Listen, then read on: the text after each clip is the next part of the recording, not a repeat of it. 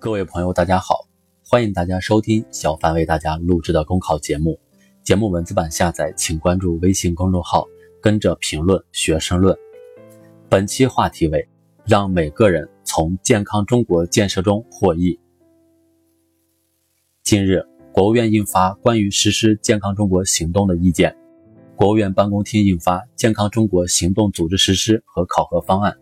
国家层面成立健康中国行动推进委员会，并印发《健康中国（二零一九至二零三零年）》。如果说二零一六年发布的《健康中国二零三零规划纲要》是一个总纲的话，这些文件则为实施健康中国战略绘就了路线图和施工图。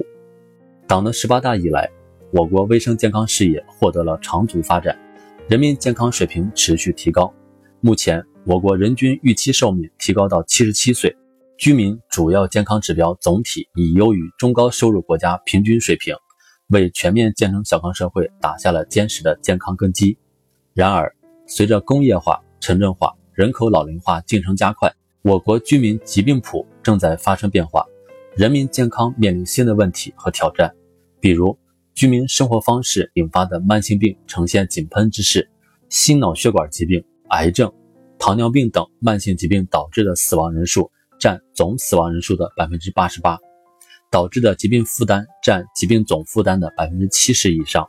应对这些挑战，提高人民健康水平，关键是人人建立健康生活方式。世卫组织研究表明，医疗对人口健康的贡献率不到百分之十，生活方式对健康的影响最大。环境、运动、饮食均会影响健康，比如抽烟、酗酒、熬夜、不运动。暴饮暴食、空气污染等一些重点人群需要特别关照，一些慢病需要规范管理，有些生活生态社会环境需要改进。这意味着此前财力、物力、人力重点投入到医疗的发展模式要改变，不能再以治病为中心，而是以健康为中心。正因为如此，这次发布的系列文件突出了四个转变，在定位上。从以治病为中心向以健康为中心转变，在策略上从注重治已病向注重治未病转变，在主体上从依靠卫生健康系统向社会整体联动转变，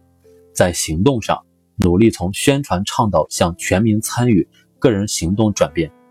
实现这四个转变，我们必将掀起一场针对慢性病和重点传染病的新时代群众性卫生健康革命。实现健康中国战略，需要坚持大卫生、大健康理念，从供给侧和需求侧两端共同发力。意见从全方位干预健康影响因素、维护全生命周期健康和防控重大疾病等三个方面提出实施十五项行动。每一项行动都规定了个人、家庭、社会、政府的明确任务。比如，健康环境促进运动，既有卫生。环保、水利、国土等部门参与，也有社会力量与个人参与，强化部门协作，把健康融入所有政策，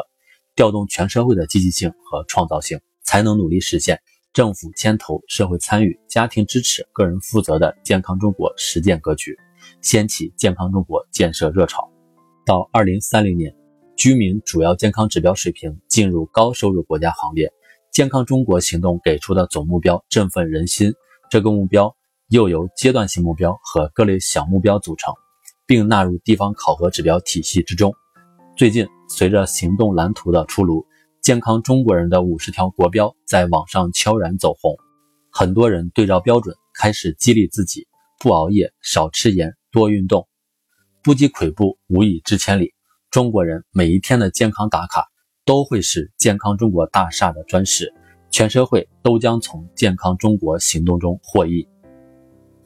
本节目所选文章均来自人民网、求是网、学习强国。申论复习，请关注微信公众号，跟着评论学申论。